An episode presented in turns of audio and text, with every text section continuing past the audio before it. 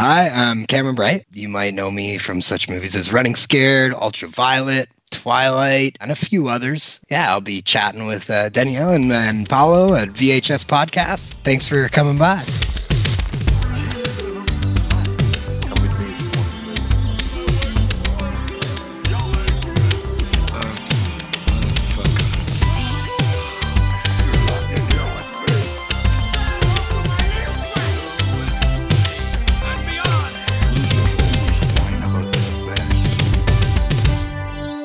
Desejos lascivos pré-adolescentes encontraram um porto seguro nos anos de estreia do novo milénio com o surgimento de uma série de super-heroínas com pouca roupa, mas muita atitude. Todos nós fomos as bitches da Angelina Jolie em Tomb Raider, da Charlize Theron em Ion Flux e, claro, da Mila Jovovich em Resident Evil. E é precisamente sobre a Mila que vamos falar que, em boa verdade, nunca mais largou o látex justo e os pontapés no ar. Naquilo que a nossa badass ucraniana preferida considera uma quinta-feira normal, voltou a empunhar duas armas automáticas e um sabre afiado para dar conta de exércitos blindados num devaneio futurista de 2006 chamado Ultraviolet. Desta vez, Mila, ou deverei chamá-la Violet, foi também babysitter do futuro da humanidade. Ela acompanha aqui um rapaz que começava a estar habituado a ser a causa de todos os problemas numa série de grandes filmes desta altura. Chama-se Cameron Bright, ex-child actor e nosso ilustríssimo convidado. Não menos lustroso e já aqui juntinho a nós está o Saúl Bass português, operador de câmara e ilustrador Edgar Ascensão. Tipo, Edgar, já puseste o protetor UV? Porque isto, hoje o sol está muito forte e a Mila é muito branquinha. Bem, já fiquei escaldado com essa, com essa apresentação. O Daniel gosta de passar logo a, a graxa a começar. Bem, mas ó. Paulo, olha, tu também és repórter de imagem, não podias deixar o, o Daniel dizer operador de câmara, porque sabes que, Epá, que é um termo pois, errado. Mas o Daniel, Ah. como operador de câmara que é, não sabe o que é um repórter de imagem, percebes? Por isso é difícil explicar-lhe. Um operador de câmara pode ser um repórter de imagem, o inverso é que não. Exato. Mas não, não está errado de todo. repórter de imagem tem Ou querem esclarecer um, um isto? repórter de imagem tem carteira de jornalista. Ou seja, é um equiparado a jornalista. Um operador de câmara pode ser um badameco qualquer. Ok, Não é, não, querem pronto, parecer. isso, isso é, é muito light, é muito Sim. light. Mas basicamente, um operador de câmara, imagina que tu estás a- a fazer um programa eh, e tens eh, câmara 1, câmara 2, câmara 3, câmara 4. E são, são câmaras que são, ah, entre aspas, autómatos daquilo, da vontade do Sim, segue, realizador. Uma segue instruções. do E o, o repórter de imagem Exatamente. Cyborgs. faz o que. O repórter de imagem vai para o terreno, não é? Vai para o terreno e, e tem, toma as suas próprias Exato. decisões. Toma decisões, tem um cérebro. Exatamente, é verdade. Já viste? Não querem que eu os tire, é o cérebro, não é? Vocês Temos um pensam. cérebro e carregamos num botão. Ele, para além do operador de câmara, não é? Que é aquele trabalho Pumba, chato que já vão quer saber, o gajo é ilustrador, não é? É assim, se me ponho a falar dos posters, depois aqui também são logo para aí 10 ou 15 minutos que vão à vida no, no podcast. Eu, edi- eu depois Pronto, edito. mas eu, basica- eu imagino que não tenhas feito nenhum do, do Ultraviolet, Não. mas já fizeste algum com a, com, com a Mila? Pois pá, Com a Mila, agora tens não, que fazer. Não, também não. Epá, ela infelizmente Epá. não tem uma filmografia muito pujante, não é? Tem o Quinto Elemento, o primeiro filme dela. Não, Pois não, ela tem. ainda fez o, Tem. o Regresso à Lagoa Azul. Então a Lagoa, a Lagoa Azul. Sim, pois, esqueçam da Lagoa Azul primeiro filme 2. dela. Ah, mas pronto, tem o Quinto Elemento, eventualmente poderia fazer desse, mas não. Do resto, não, não me parece. Bom, mas vamos, vamos tirar o cérebro para falar de Ultraviolet. Que foi, Ok, vamos a isso. foi uma espécie de extensão do, do Resident Evil que apareceu ali eh, nos meados da é? década de 2000, Completamente. não é? Uma coisa assim É. muito, muito deslavada. Aquilo copiou, copiou quase a fórmula do, do, do Resident Evil, não é? Sim. E foi buscar ainda por cima a protagonista e, o- e uma espécie de querubim proteger de alguma forma do Paul W.S. Anderson, né? o, o Kurt Wimmer. Eh, que, epá, depois deste filme, não é? A carreira dele passou assim um mau bocado e ele hoje em dia. Eh, ele já era argumentista, mas eh, passou a ser apenas Pois, argumentista. ele na não verdade Sim. é melhor argumentista do que Tinha- realizador. Eu estive agora a rever os filmes Não, que ele dúvida, escreveu e tem lá uns bons filmes. O Salt é um bom thriller. Sim, sim, o- sem dúvida não, não vou falar no remake do Total Recall, mas, mas eh, tem lá alguns bons filmes. O Recruta também. Lo- uh, aquele, aquele que é Law Abiding Citizen, não é? Sim, que também é exato, dele, exato. acho eu. Sim, sim. À parte do final, mas, mas Também todo, é um todo o filme. desenvolvimento é muito bom. Esse, esse não é com o Gerard É, Butler? é esse, Esse é, com o Gerard Butler, não é? Mas é, um ok, grande thriller, sei tem, tem um suspense do caraças. Eu, eu gostei do filme. Viram agora o, o próximo filme do Kurt Wimmer. Ele Qual? está supostamente contratado realizar? para realizar o remake do Children of the Corn para 2021. A sério? Ah, Olha não, eu isso. vi, eu vi Pá, uma notícia, o gajo já está a Isso filmar. foi anunciado sabia. o ano passado. Mas foi daquelas produções assim ultra secretas que só agora durante a quarentena é que veio ao de cima umas notícias de que o filme estava a ser concluído na Austrália, acho que é na Austrália, e a malta ficou toda a sério, ninguém, ninguém sabia, percebes? Um filme que de, de rumor passa. Está feito. Bem, se o filme for terminado, acho que vai ser a prova de fogo para o, para o Kurt Wimmer saber se, Yeah. se realmente ainda lá tem alguma chama dentro dele ou não. Ou se, se, se este, se este for, eh, for tão mau quanto o Ultraviolet, aí vai- acho que acaba a carreira dele quanto realizador, porque já, já são logo dois, dois perus seguidos, não é? Não acham que o Ultraviolet é uma espécie de. o tipo que o gajo ficou queimado? Uh, Porque Sim, sim, deve ter sido uma má experiência para ele. Para ele, dá-me a sensação que aquilo não era o filme que ele Pois, queria. eu do que eu Que li, ele- do que eu li ao a controle. Sony cortou 30 minutos do, do que ele tinha filmado. Ou seja, o, o Director's Cut dele Epá, tinha pois, muito mais... ele- sim. E ele, pelos vistos, renegou o filme e a Mila Jovovich também fez o mesmo. Depois cortaram tudo Também, e passaram ao também é PG-13 pá, e acho que ficou depois aquela salgalhada. changed when a government lab discovered a virus that caused genetic mutation. They used it to create faster and stronger soldiers. The problem a Mila Jovovich é mais do que super, ela é ultra violet. Uma hemofágica, ou seja, uma vampira futurista portadora de um vírus que lhe dá super força e agilidade. Ao contrário do coronavírus, que só dá febre, tosse seca e diarreia. É uma chatice. Eh, a sua missão é proteger o nosso convidado Cameron Bright, pois nele reside a cura contra a hemofagia. Cura, ou neste caso, é um vírus que mata todos os hemofágicos. Aqui a fotografia do Arthur Wong é feita a régua e esquadro, onde tudo é simétrico e estanque. E os contrastes são à base do negro, com o branco, com o vermelho e com o violeta. Pois isso, isso em teoria parece um filme incrível, não é? A Mila Jovovich a dar porradão, coreografias de luta incríveis, cenários assim todos, eh, todos muito coloridos e cativantes, não é? Isto parece, parece que temos aqui uma grande promessa. E era isso. Eu lembro-me de, antes do filme estrear, a impressão de eu- de que eu tinha era essa.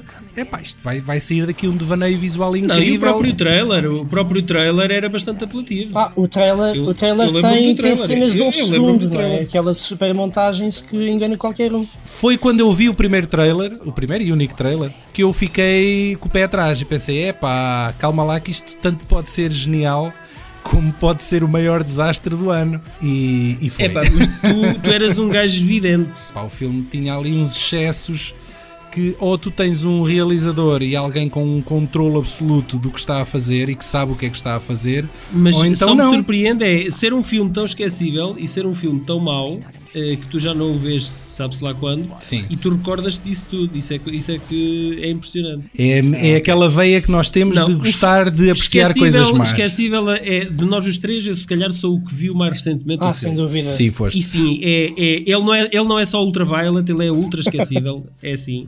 Mas olha que eu não me Eh, esqueci. Ele, ele é muito esquecível. Opa, as, as sequências de ação são, é, é a única coisa que eu retenho, é uma ou outra sequência de ação. Eh, é a fotografia. A história, a história é, é, é uma banhada completa. né? É, é, um- é um déjà vu completo de outras coisas coladas que eu já tinha visto anteriormente. Agora, o que me cativa ali é, é, é puramente e unicamente o aspecto visual daquele Epá, filme, mas- que é aquela fotografia Que é um desastre. não é? Mas não, mas nem, nem, o, nem o visual. Tu vês o trailer, Epá, pronto, lá está, engana um bocadinho, mas depois tu pesquisas e vês um budget de 30 milhões de dólares. Pá, para onde é que foi o dinheiro? Aquilo ali, tu estás a ver o filme, as sequências parece, pa- parece stop motion, mas em CGI. Aquilo saltita, aquilo não, não é fluido. Ah, é, é vulgar, os efeitos são, são vulgares e manhosos. Que é, na verdade, até é ao contrário do, do, do Sky Captain and The World of Tomorrow. Lembram-se desse filme? Sim, sim, E sim, sim. Esse filme, eu, eu, Que saiu na eu mesma altura, esse sim. filme foi um bocadinho nessa estética, nessa. hum, É- era o Major Sim. Alvega com orçamento. Exato, foi um bocado sim, nessa sim. estética e na técnica de filmagem, que é usar o máximo green screen e, e tentar inserir ali o máximo de, de efeitos que consegui para abocanhar um bocadinho a cena, não é? Para parecer um cartoon, não é? Sim, mas pá, aquilo parece uma rave, na verdade. Estás a falar do Ultraviolet. Do Ultraviolet, sim. Aquilo, em termos, em termos visuais, pronto, para além de, de revermos aquilo 14 anos depois, aquilo está super datado. Sim, sim, sim. Agora sim, mais Ainda por cima, aquilo reúne todos os clichês dos filmes de ação que se fazia na, no, no, início do milénio. Sim, daquela altura. Tem os slow motions, tem os slow motions do Matrix, tem as piruetas e depois é os tiros e depois ele quis usar o gun kata que tinha criado para o Equilibrium e, pá, e no final aquilo depois é uma Sim. salgalhada porque não parece, aquilo não, não, não é parece é nada, dele. Yeah, yeah. Não é? Ou seja, via-se que ele não tinha mãos é. para aquilo. Eu, eu, tinha, eu gostei muito do equilíbrio. Sim, eu esse é também. é muito bom. Achei que o equilíbrio era um bom cartão de visita para ele. Mas é assim, esse filme também tem o Christian Bale, não é? Não tem a Mila. Sim, mas, mas uh, acho, acho que foi, ele conseguiu um equilíbrio. Um equilíbrio e uh, era, servia de um bom cartão de visita para, para um salto maior. E o Ultraviolet, eu acho que foi um salto inferior ao equilíbrio. É que são filmes tão diferentes. É pá, lá está, são, são uh, distintos, mas a estética é muito semelhante. Uh, e lá está, o gun kata, uh, a tal técnica de lutar com as armas como se fossem espadas, epá, foi uma coisa que me, que me cativou no, no equilíbrio e foi uma coisa que eu gostei de rever uh, aqui no Ultraviolet. Só que não atualizou isso. Quando ele ganha créditos de, de, do gun kata, ele parecia que oh, agora quer, quer isto em, em todos os meus filmes. Que é um bocado tipo, sou o pai desta técnica. Certo. Só que, pá, Exato. aquilo cansa, não é? Olha, por exemplo, o filme é de 2006, não é? Uh, dois anos depois, os Sim. Wachowski fizeram um Speed Racer que usa a mesma técnica, Sim. que é tudo em tudo em croma e o CGI, tipo. Em fundo, pá, em, mas em cromas. Eu yeah. adoro o Speed Racer. O visual é brutal. Tu e o que é que eles fizeram é, aí? Não tem o mas, mas tem o Carfu. Que é tipo o Kung Fu com carros. eles, eles cunharam mesmo esse termo. Deixem-me voltar aqui ao, ao, Ultraviolet para, para reforçar algumas coisas. Vocês estavam a dizer que o filme volta, era uma volta. espécie de manta de retalhos e eu concordo em absoluto com vocês. O filme parece que vai Sim. buscar uma data de ideias aqui e acolá, mas depois não desenvolve Sim. nenhuma. Eu estou-me a lembrar, por exemplo, ela a dada altura tem um gadget uh, que é tipo um inversor de gravidade, hum. ou seja, ela fica vai com os pés para sim, o teto sim, sim. e o resto da malta fica ah, e no a cena chão. Da mota, que é uma ideia gira. A perseguição da moto, aquilo é um abuso. Mas aquilo depois dura tipo 5 minutos, é uma sequência de 5 minutos e depois passamos para o passo seguinte. O filme é um videojogo. que nós não estamos a jogar, que é outra tem pessoa. Tem vários níveis, tem é, vários níveis e vários bosses. É outra, é, antes, antes nós, estamos, nós estamos só a ver um videojogo que não estamos a jogar, ou seja, a parte divertida não existe. E depois, uh, e vocês há bocado falaram no estilo visual e o Paulo tem reforçado isso bastante. Não vos dá a sensação que o filme parece que foi Uh, mergulhado no manhanha, está todo, parece que desfocado. É, é exato. É, é uma não, coisa horrível. Parece que perdeu toda Sim, a definição. Eu não sei se eles queriam disfarçar o, o CGI. Eu não sei se é apenas uma crise de identidade ao filme a tentar imprimir um estilo visual não, único. Ou, ou, então era a tentar criar uma, uma entidade não, com, com é, pá, horrível, não, normalmente, é normalmente quando se focam muita coisa é para esconder o, o dead pixel, digamos que é ali aquela, aquela área, ah, aquela área do sei, CGI, do, do croma que está mal, tá mal trabalhado. E claro, depois no final depois fica todo muito fantasmagórico, não é? A sequência de moto que tu estavas a falar, que é uma cena quase 100% CGI, não é? Deve ter a Mila sentada numa sim, moto sim. e o resto é tudo green screen. É a câmera que anda à nem é a câmera. Epá, Eu acho é... que eles fazem aquilo no After Effects e mexem a câmera no, no na montagem. A fluidez, aquela fluidez é, é, é muito é Essa muito sequência falsa. é inenarrável. Paulo estava a dizer, mas tu ainda te lembras do filme, vês? O filme, não, o filme marcou-te. Epá, mas é por isso, percebes? É tudo tão estranho. E há, há, algum ponto positivo que tu encontras no filme? Algum, alguma coisa? Há um vislumbre de alguns conceitos lá pelo meio que uh, mais bem trabalhados e nas, e nas mãos de um realizador mais visionário, podia ter dado uma coisa gira. De resto. Tu não dás o benefício da dúvida ao facto de haver aqui interferência do estúdio, que isso é factual. Opa, houve interferência do estúdio. Onde?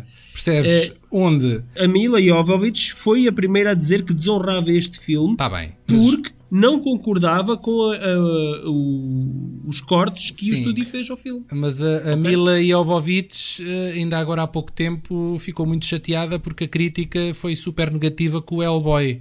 Este remake. Isto só, isto só, só é um facto que existe uma outra versão, percebes? Será que esses 30 minutos a mais Obviamente vão influenciar, Vão obviamente valorizar vão mais o influenciar filme? na narrativa e na história. Sim. Mas tudo o que foi filmado, em termos Sim. visual, o- tudo aquilo que estamos aqui a falar do visual ser manhoso, Vai ser muito semelhante. Eu acho que esses 30 minutos não, Pois. não vão corrigir isso. Eu acho que ainda vão reforçar mais Não, não vão. o mau visual que tem. Vocês estão a falar em mau visual e isso faz-me confusão.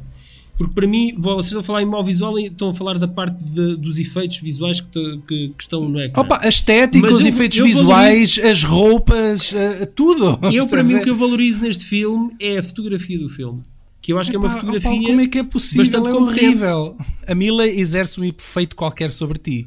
Porque tu gostas do Resident Também. Evil, gostas do Ultraviolet. Gosto. O que é que se passa, Paulo? Gosto. Acorda desse Gosto. transe. Eu estou a valorizar é a fotografia, o conceito da fotografia, do, do enquadramento, eh, ter em conta eh, todas as linhas simétricas que estão num cenário, num geral, e em tudo o que está na profundidade de campo. Percebes? É esse trabalho técnico que eu, que eu valorizo neste filme. Sim, mas o Pura e que, simplesmente. eh, eu até aceito que isto fosse, por exemplo, um filme que em termos de storyboard a coisa Sim. parecesse bem, mas de que é que te serve isso Sim. se de depois tudo o resto assassina, a edição assassina, o É color verdade, grading é assassina.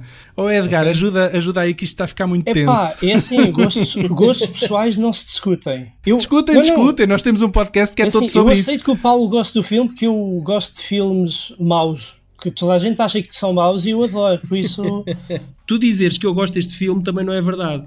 Dizeres que eu detesto este filme também não é verdade.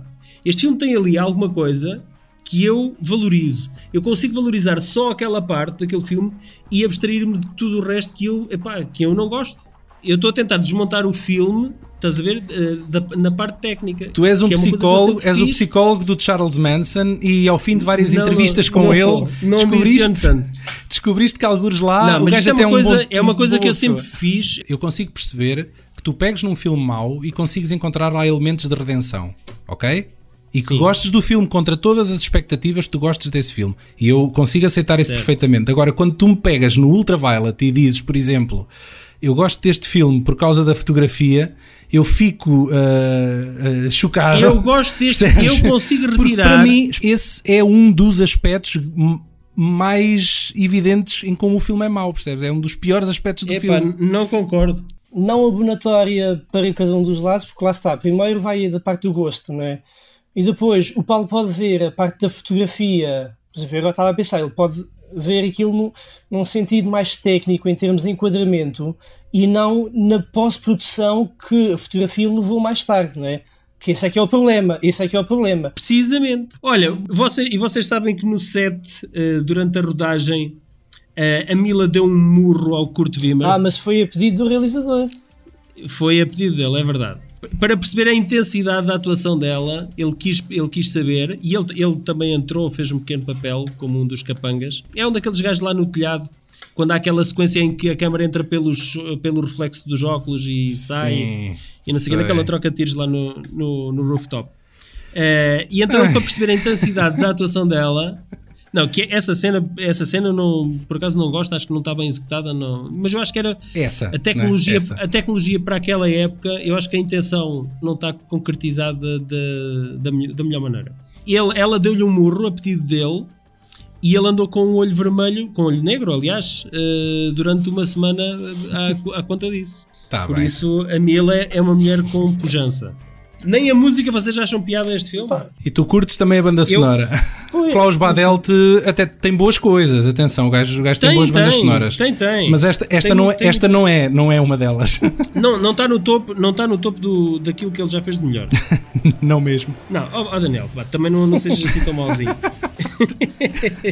eu, gosto, eu gosto do trabalho que ele fez aqui para este filme e gosto inclusivamente lá da, da música dos Jam, que acho que é o 24 ou Essa música só foi usada no trailer. Não faz parte. No trailer, é no trailer, pronto. É que eu Ah, tenho pá. isso no. Eu tenho isso no MP3 no, a rodar numa Eu lembro, eu lembro na altura quando o Como filme está lá na saiu, banda eu sonora. lembro de andar sempre a ouvir essa merda, é verdade. Pois é. Mas, eu ainda tenho essa porcaria numa, numa pen. Mas isso é, é a malta que eles. É tipo, eles vi- vai à, à playlist das, da- das músicas pop. Pá, escolhe uma música pop fique bem para pôr Yeah. neste trailer. Epá, mas ó patrãozinho, isto não tem nada a ver com o filme. Epá, caga nessa merda, mete. É um bocado Olha, isso, voltando, é um atrás, isso. Tá voltando bem. atrás aqui da parte da fotografia, eu vim aqui ver os créditos do diretor de fotografia e é um Arthur Wong. A, filmografia dele é John. Woo, Tsui Hark, Jackie Chan. Do que eu percebi, ele só trabalhou com, com filmes asiáticos, ou seja, muitos até são épicos eh, históricos. Sim, e foi do tipo, olha, tome este filme ocasião. que vai estar carregadinho de CGI. E ele não soube depois eh, trabalhar a partir daí, Porque isto foi uma. Oh, oh Edgar, isto foi uma, uma coprodução. Isto meteu Hong Kong e não sei o quê. Ah, não é por acaso. Correu mal. Hi. Remember me? Do you have any idea how serious this is?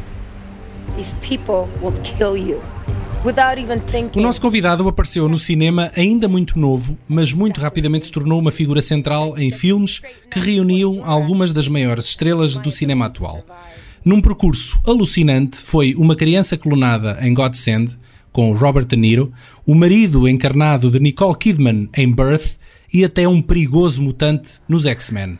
Mas mais recentemente puderam vê-lo como um dos vampiros maus da saga Twilight. Mas como é de Ultraviolet que hoje se fala, vamos então recordar o pequeno Six, interpretado por Cameron Bright, que já está à nossa espera no Skype. Hi Cameron, how are you? Welcome to the VHS podcast. Hello, Cameron. Yeah, thanks for having me, guys. Okay, wh- where are you right now?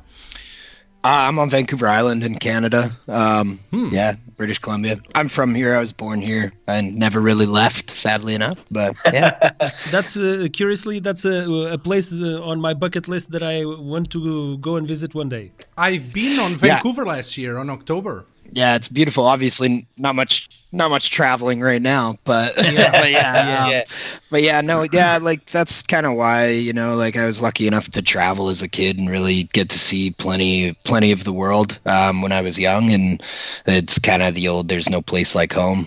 Luckily, Man, I you are- you are still live in a young. beautiful place, so You are you are now what 23 years old or 25? no, I'm 27, I think. 27. If I Oh did the my math God. right.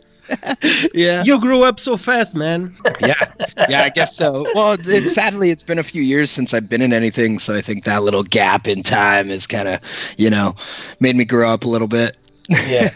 I was ima- Yeah. picturing you with with the 13 years old. That was your age when when we did you did Ultraviolet, right? yeah i was uh yeah yeah i would have been like 12 13 i think Yeah. 10 was when i did birth and then i pretty much like filmed that. I went home for like a little bit went uh i ended up booking um which one was it? I'm pretty sure it was uh yeah it was ultraviolet first. I did that one yeah i think i was like 11 when i filmed ultraviolet and then i went home and was home for like a week went to la for a week and then i was back home for a day and then i was in prague for two Oh months. So I, so I was gone for like yeah i was gone for like eight or nine months that year So- It was a very intense year on your career. Yeah. right? yeah How did this affect your your scholar uh, education?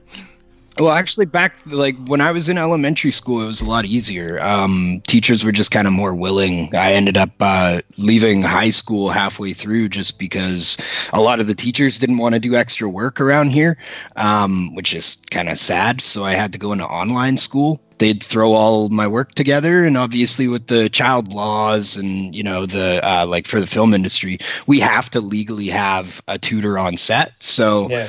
Honestly for school wise and school work it's better to be on set like it sucks for kids because we work like eight hour days and then we also have to do like minimum two hours of schooling a day there really was an issue with that and until i got Okay. older and i cared less about school but yeah But but w- when you were younger, d- did you you look at it uh, as a job or was it just having fun? Well, I don't know. I mean, it was a little bit of everything. I, I don't think I really ever considered it as a career until, you know, pri- like, I don't know, maybe around Twilight. But that's obviously hmm. like I was a kid, right? So I just kind of, Yeah. you know, I mean, I knew I was working, but obviously for me, it was more fun than anything. I would say there were just, you know, there were a few days where obviously the kid came out in me and I just didn't want to do anything certain days. but, but for the most part, I never had any like, I never had any bad experiences as a child on set.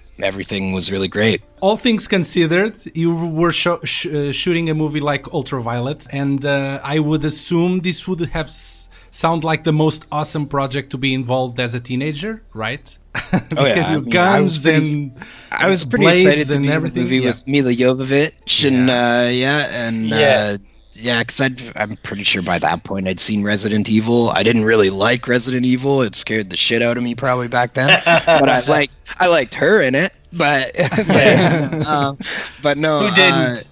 For me, um, one of it as well was really working with Kurt Wimmer because I've loved Equilibrium as a movie. Oh, yeah, so yeah. being able to work with him and then just the experience of going to China. Like I was, I think it was like four months in Hong Kong and a month in Shanghai.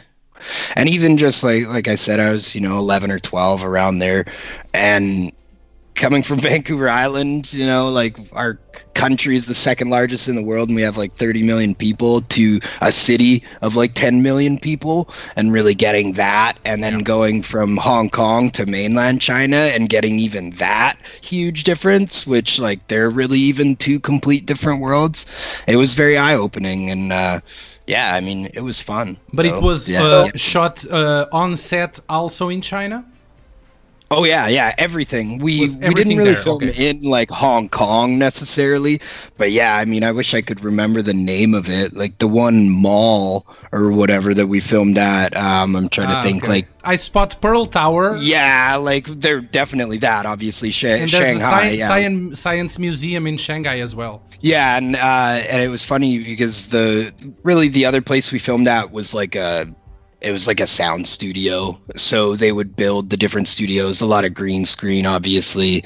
Um, A lot, I imagine. well for me like that was fun you know like i'd never done green screen before especially in my younger days like before that once i was on x-men and twilight i did a bunch of it but that was the first where like i was getting you know even though i didn't necessarily do a bunch of it in the movie they were like strapping me into um uh, you know, like harnesses and having me like, oh, go for a run. And then they'd like throw me up in the air. And, you know, so we had days where for sure it was like, come and have fun and, you know, learn to be safe. But in reality, it was a lot of, you know, just being a kid, I guess you could say. I remember Okay. even Hong Kong, just li- staying in the harbor. We stayed at the Intercontinental Hotel. So it was very much like, it was beautiful. Uh, They had, you know, the three hot tubs going into the glass off the water so you could like look out into the ocean and then the laser shows at night and you know, like Hong Kong's just a really crazy city and yeah, so for me it was uh yeah, it's something I'll never Yeah. forget. I've always wanted to go back to Hong Kong too. It's just the flight that has always scared me. So it's a a Really? long journey. Oh yeah, just a bit. But yeah. You just was- have an I- ocean to cross. If we we Yeah. in Europe, it's much longer flight to get there. So yeah yeah definitely So, how, how was the casting process? How did you get the part? i'm not gonna uh, do i even remember how i got ultraviolet I imagine that it was a bunch of kids trying out. well i actually don't i mean i don't i wouldn't have known about that i actually think ultraviolet would have been one of the ones that i was offered um luckily a lot of my work like i auditioned in my early stages and obviously i auditioned a lot you know like throughout my career but most of the stuff i ended up actually working on i didn't audition for you were just there. Bam.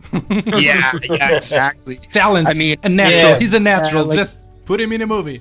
I, I imagine that you that you got to spend a lot of time with Milla.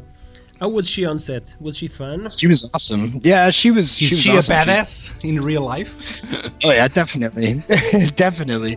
Um, she scared me on occasion for sure.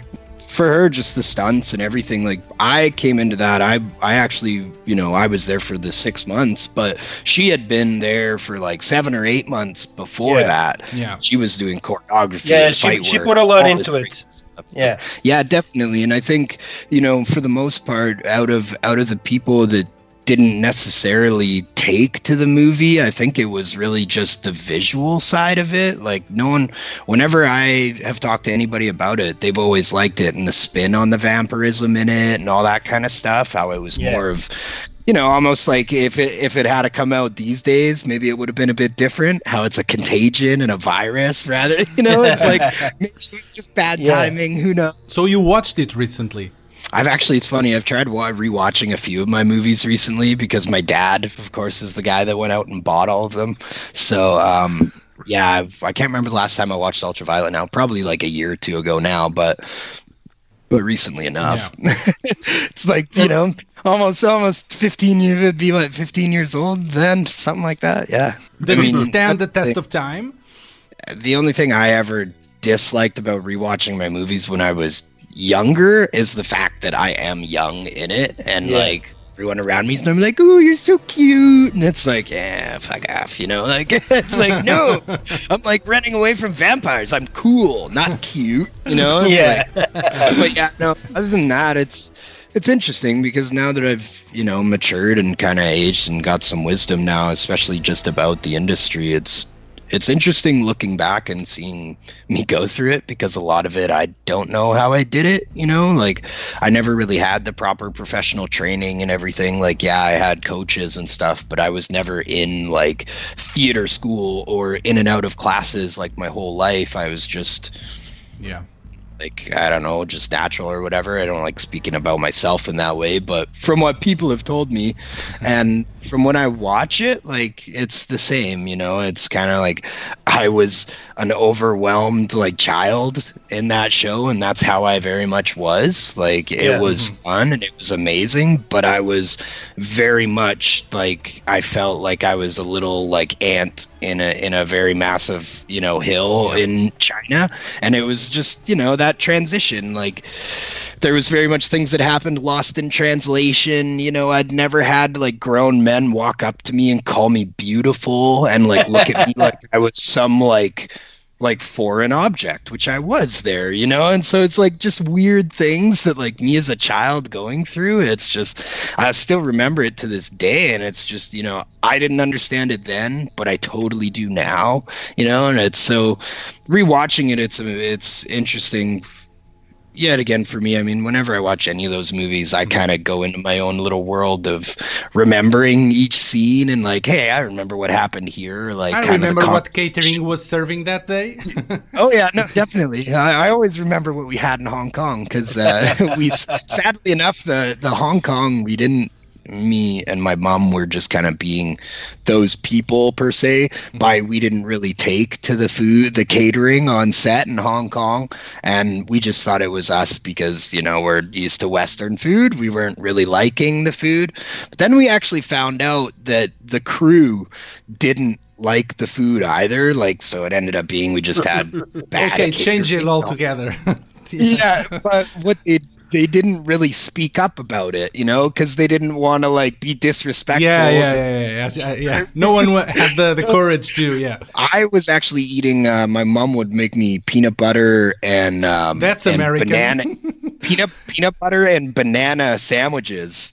And we more or less started like a revolution where a couple of the people on set saw me eating these peanut butter and banana did you sandwiches get that? and then started eating them themselves. And then we started noticing that catering was bringing around like trays of peanut butter and banana sandwiches. and it's like, I was like, man, probably like 300 Asians over there were like, man, this is amazing. like, we have a new food.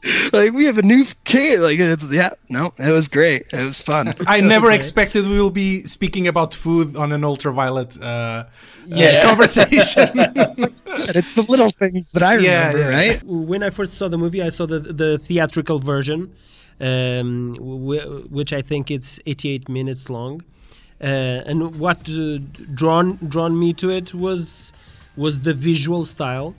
Uh, and it was funny that in the beginning of the interview you you mentioned Resident Evil, and I, I think it's it's a very close yeah, it looks like a visual clone, style. A clone from Resident Evil, yeah. Um, Then when the DVD came out, uh, it it had um, I think it was six minutes uh, um, included. Then I read that um, Kurt Wimmer had an, an earlier version with uh, more 30 minutes, and that it was cut by the studio Did you ever saw this this version of Kurt Wimmer? Probably necessarily not. Uh, like that's the thing. Yet again, I was too young to really be that person to be like, I want to watch all my stuff and I want to watch every cut, you know, and so on and so forth. But I don't remember really even having much of Did you shot Like, anything really- that's not in a movie? Yeah, it's like I wouldn't really say that there's much. I see that's something that I'd probably have to rewatch again to like actually tell.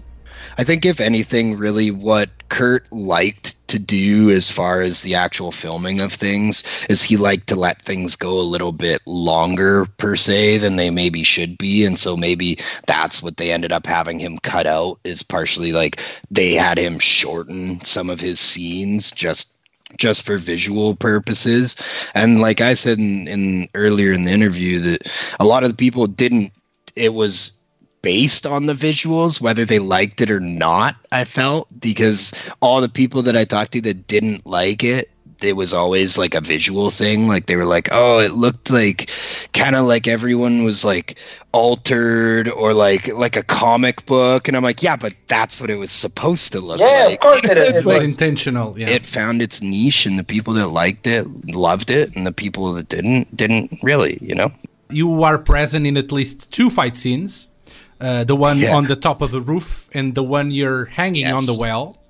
Did Yes. you watch the whole choreography thing going on? yeah definitely in the uh uh, uh um what you call it um the one with the well in The the, well, church yeah. i think it is um that definitely i was there for the whole thing um i remember specifically one moment too it's when like i first get taken or something like that there's specifically the one uh, I can't remember his name. He was a stunt guy, and I'm pretty sure he was an American guy, but he was awesome. He was the one vampire that had the long dreads in the fight scene, and at one point he Okay. like smacks me and like takes me into the room or whatever. Well, I remember one of the times when he did the fake smack, I got absolutely whipped by one of his fake dreads that he was wearing and it was like a like a garden hose like it hurt and it, it left like Like a well, whip. and we had, we we had to stop filming after that because I actually had like a, a solid red mark on my, like my forehead from his dreadlock, his plastic dreadlock that he was wearing. but you know, I got to see that was one for me uh, yet again being a kid. Um, the fight scenes on that, and as well, namely one person who's awesome. His name was Harry Liu. He was our uh, weapons master, basically. So he was the guy in charge of all the weapons, and so he became my friend very much. Uh, he was a great guy. He brought me and my mom around shopping because he spoke the he spoke local language and everything, and so he was just a fun guy. As well as he would also let me play with the guns, um, which in that movie, like I think we had like 300 different guns on that movie between like you know plastic completely fake like uh um airsoft guns and then you know like actual like fire like ready guns for uh uh, uh blanks. Um so yeah, I was a kid in a candy store for me, Yeah. really, and I just got to like play around with stuff and have fun. And if I wasn't in it, I was normally in the back watching them for sure. The Um, suits. I imagine the suits, man. Th- Those black suits they were wearing all the time. That's one thing I remember about that movie too is my clothing in it. I I didn't really like because it was all like pleather sheets basically that they had like mock made into clothing and we were in like 45 degree weather in like Hong Kong in the middle of summertime and it You're was wearing like plastic.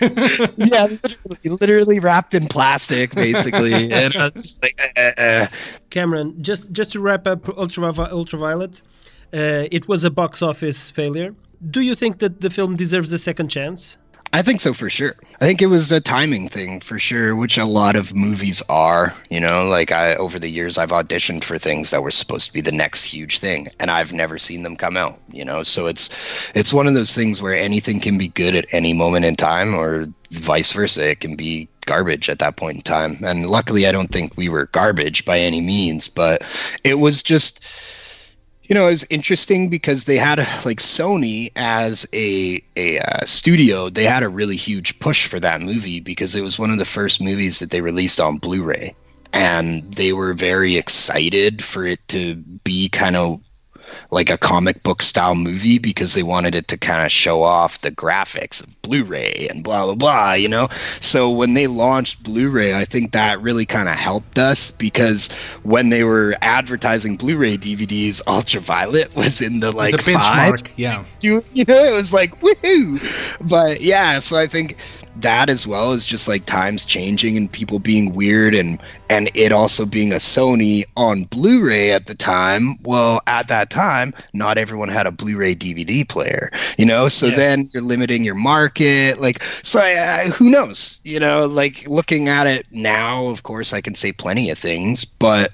I always think movies deserve a second chance. I liked that take on on vampirism because it could go anywhere, you know, like there could be a new ultraviolet that doesn't necessarily have to be her, you know, it's that same world, right? Like it's you could do so much with it in reality, but Yeah. yeah, who knows? It of course, wouldn't be spin- your last time with Perfect. vampires, also.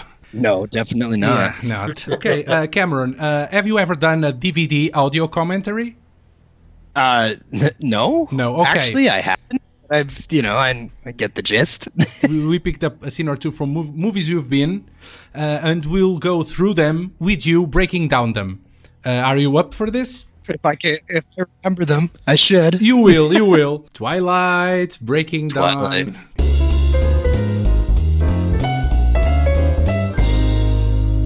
Yeah, see, this was fun. Um, Soon we would face the dark gifts of Jane. This is the yeah. it was, it was, vapor of her brother Alec. it was super interesting because obviously this is the first time I got to use my power, and um, there was many conversations about how I should do it because we didn't know. Like we don't know uh, at this point. I wasn't shown a graphic of what the smoke was gonna look like, so I had to ask a lot of questions. Like, is it is it gonna, you know, slowly creep up? Is it gonna, you know, because I was like.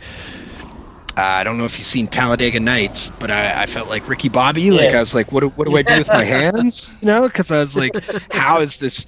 Like, do I like, ha, ha, like, what what do I do? You know, and Just I was very simply we showing the almost don't finger. see the, the hands. well, I was very much in this. Like, I the way that I treated myself was I I was. uh, What's the proper word to do it? Like very chill. Like I was too used to killing people and I was too good at it.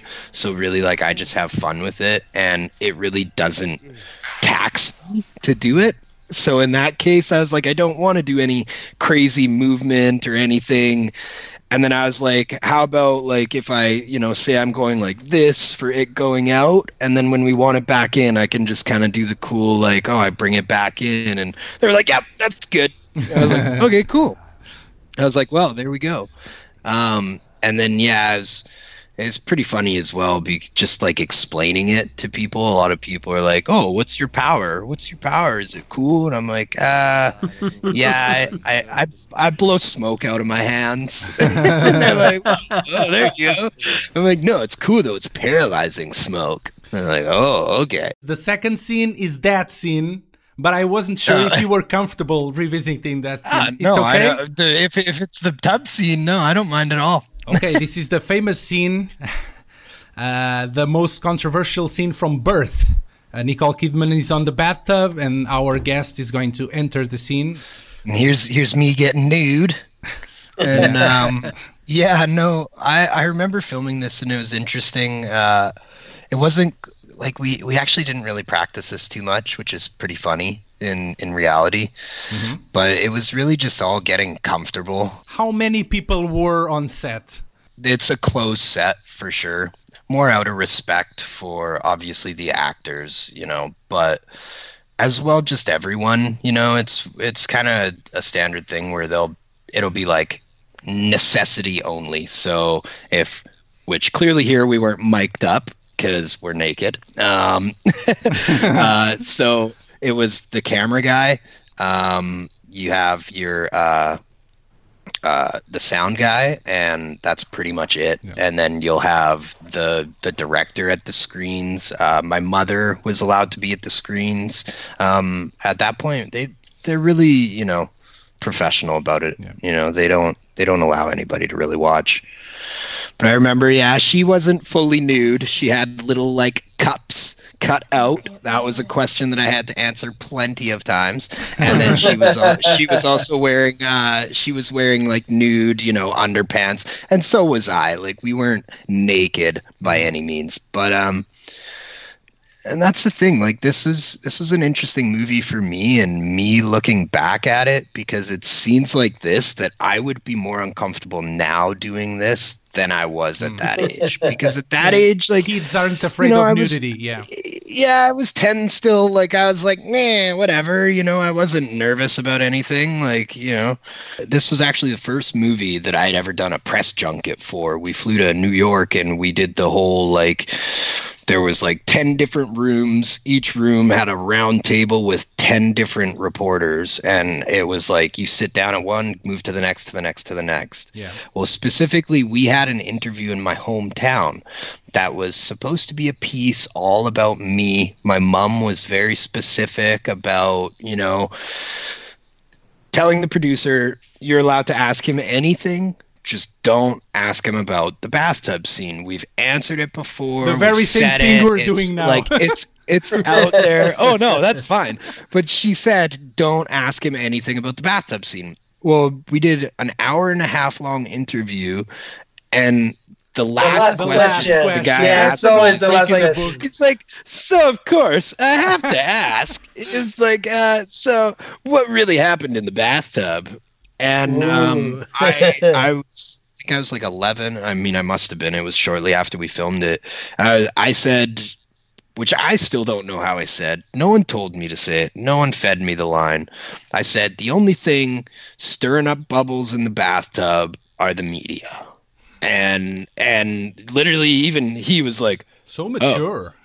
Okay. He's like, that's it, huh? And I was like, there was nothing. Like nothing happened. Yeah. You know, it was pretty interesting. We practiced the kiss more than we did that. I think we can go to the third scene as well. Let's do it. It's just a minute scene, I think. Yeah, and so this is my scene um, in X Men where where I get found, and uh, yeah, it was interesting meeting Kelsey Grammer or the Beast.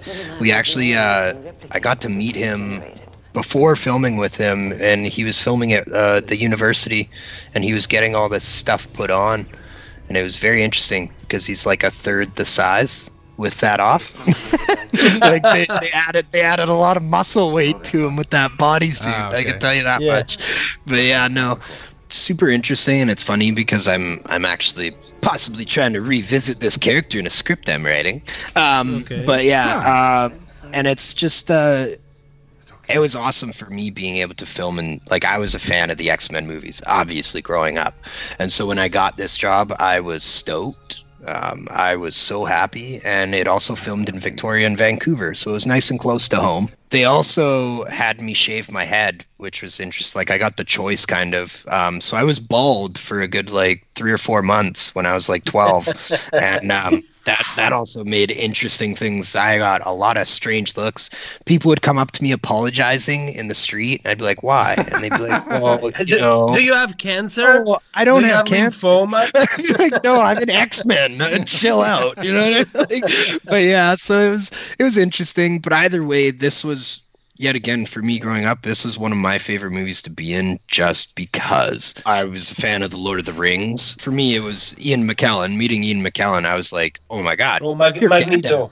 I was like, "You're Gandalf," and, then, and then I remember he walked up to me and he gave me. We didn't share any scenes together, but he was on set the first one of the first days that I came. Yeah, he came up, shook my hand, and gave me a weird look, and he was like, "So you're the one causing all the trouble around here?" And I was like, "No, I do." And then I was like, "Oh wait, you're talking about my character, the best person." The reason why meeting this guy right here. Um, good old uh, uh, uh, Vinnie Jones. He was Oh, a okay. character.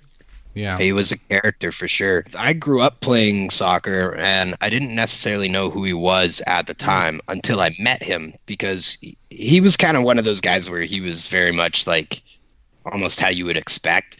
I like met him and he like shook my hand and he's like, "All right, so you're in here. I'm assuming you want an autograph, right?" And I was kind of like, um, "No, but sure, why not?" And he was like, "Oh, I'll get you one of these. And he pulled out a photo.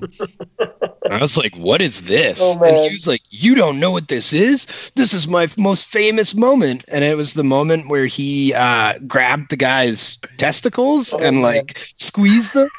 Yeah. That photo for me and he went off about like the story and he was like oh yeah well you know when when you're playing footy and and you're you're a striker and you have that that one defender who's always on your ass well yeah i had that guy and he was always on my ass and i figured the best way to get him away from me would be you know Grab, grab his balls. Yeah. so he, I grabbed him and I gave him the old Helen Hunt, and and he was like, I, I thought I was gonna get away from it, it'd be all right. And he's like, and then my coach came up to me after that game and told me I was suspended because of a photo that had been released, and he like, sh- he's like, yeah, this is the photo. so yeah, I got, I, I went home and I googled him after that, and I was like, this guy's- I was like, this guy's nuts. Yeah, of course he is. He's Juggernaut, Uh, uh, bitch. the strangest thing is he, he walks with the, the picture on his pocket. He goes- Yeah, yeah, yeah, that's his moment. Just in case. oh case. my god. when we were filming this scene um, at the end when uh, kitty Pryde or ellen page there when she says, Who's hiding? Dickhead. she was saying another line for a while like and it, and it wasn't working and brett ratner as a director is very like um, we called it uh, it was the it was funny. The first ad called it the one more take series because he would always say one more take but there would be like 30 more takes. Like he was just that's great got It's it. Kubrick Do all one- over again. one more safety and we do it over and over and over and over and over and over and over. And this was one of those scenes where he was like it's like it's just missing something. Like it's you know like what's the line like it's the line at the end or something. And it was actually my mom who was like well his his head kind of looks like a penis. Should she just call him a dickhead or something? And right away my Brett was like yes yes like yes call him a dickhead that's perfect And Yeah, I- yeah. Is, is, that- is, like is oh this movie god PG thirteen or can can we use it or Dickhead is okay. yeah yeah he definitely questioned and then they were like yeah dickhead's fine i was like oh, that's.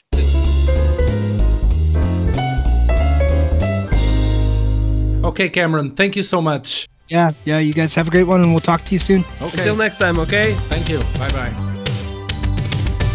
Foi uma conversa muito agradável com o Cameron Bright. Pá, vá lá que ele estava em confinamento e bastante disponível para, para estar aqui a, a palrar tanto. se formos bem a ver, eh, a filmografia dele até são coisas sempre muito mais estranhas e não é o. São, são papéis sempre complexos, não é o, o típico douchebag do liceu assim, não é? Ele tem aqui um, um Running Scared. Eu lembro-me de ver este filme com, que era com o Paul Walker e, eh, pá, e eu lembro-me mais sim, do sim. papel do puto, do, do puto, que era miúdo na altura, do que do próprio Sim. Paul Walker. O Cameron vai voltar ao nosso podcast e até pode ser que o filme que nós vamos falar é esse. Ok, Pode ok. ser. Porque, com- pronto, como eu estava a dizer, pista. ele parece que escolhe filmes eh, com, com- ali com um twist e coisas muito diferentes umas das outras. Pinta algar a filmografia com filmes mais eh, bizarros e com papéis eh, diferentes que, que se, constrói, que se constrói uma filmografia. Ele teve um período muito feliz na carreira dele porque ele entrou logo a pé juntos em filmes onde ele era o tipo o centro da ação, percebes? Não era um mero uh, personagem secundário que aparecia Adereço. e saía, exatamente. Sim. Não, não, o gajo era papéis fundamentais. Ele segurava o filme, em alguns casos, ele segurava o filme. Ele depois, entretanto, cresceu e o Star Meter dele baixou um bocadinho, não é? Mas isso pode acontecer a qualquer um, mesmo a grandes assim, atores. basta- Sim, olha, olha a Dakota Fanning. A Dakota Fanning era uma. Epá, era, era a miúda. Era a próxima promessa, mas olha que ela está a ter uma espécie de comeback. sim, ela está está está está Ela está a ter um comebackzinho. sim, sim, agora. Edgar, muito obrigado por teres, eh, por teres alinhado aqui Parece, nesta obrigado conversa. eu. Nós prometemos Opa, obrigado, Edgar. futuramente nós voltamos-te a convidar porque pronto, este podcast foi assim um bocadinho mais crammed, né? mais cheio de, de cenas. Que é, e vamos falar aqui, a Lisa Schindler? O, ser, próximo escolhes tu. não. O próximo Tu escolhes tu. sugeres, tu sugeres. Então vou ter que depois escolher um, um mindfuck movie, provavelmente. Tá bem, Tá bem, tá bem, vamos a tá isso. O Cameron Bright já nos disse que vai estender o confinamento para ter tempo ah, e nos conceder mais um throwback a outro filme onde passou. Já o Edgar não promete nada porque já é tarde e ele tem mais que fazer. Nós continuaremos firmes e hirtos em todas as plataformas de podcasting e no YouTube, onde poderão ver e ouvir os mini audiocomentários e outros con- conteúdos que lá temos. Mantenham-se sensuais e até breve. Sensuais. Sim.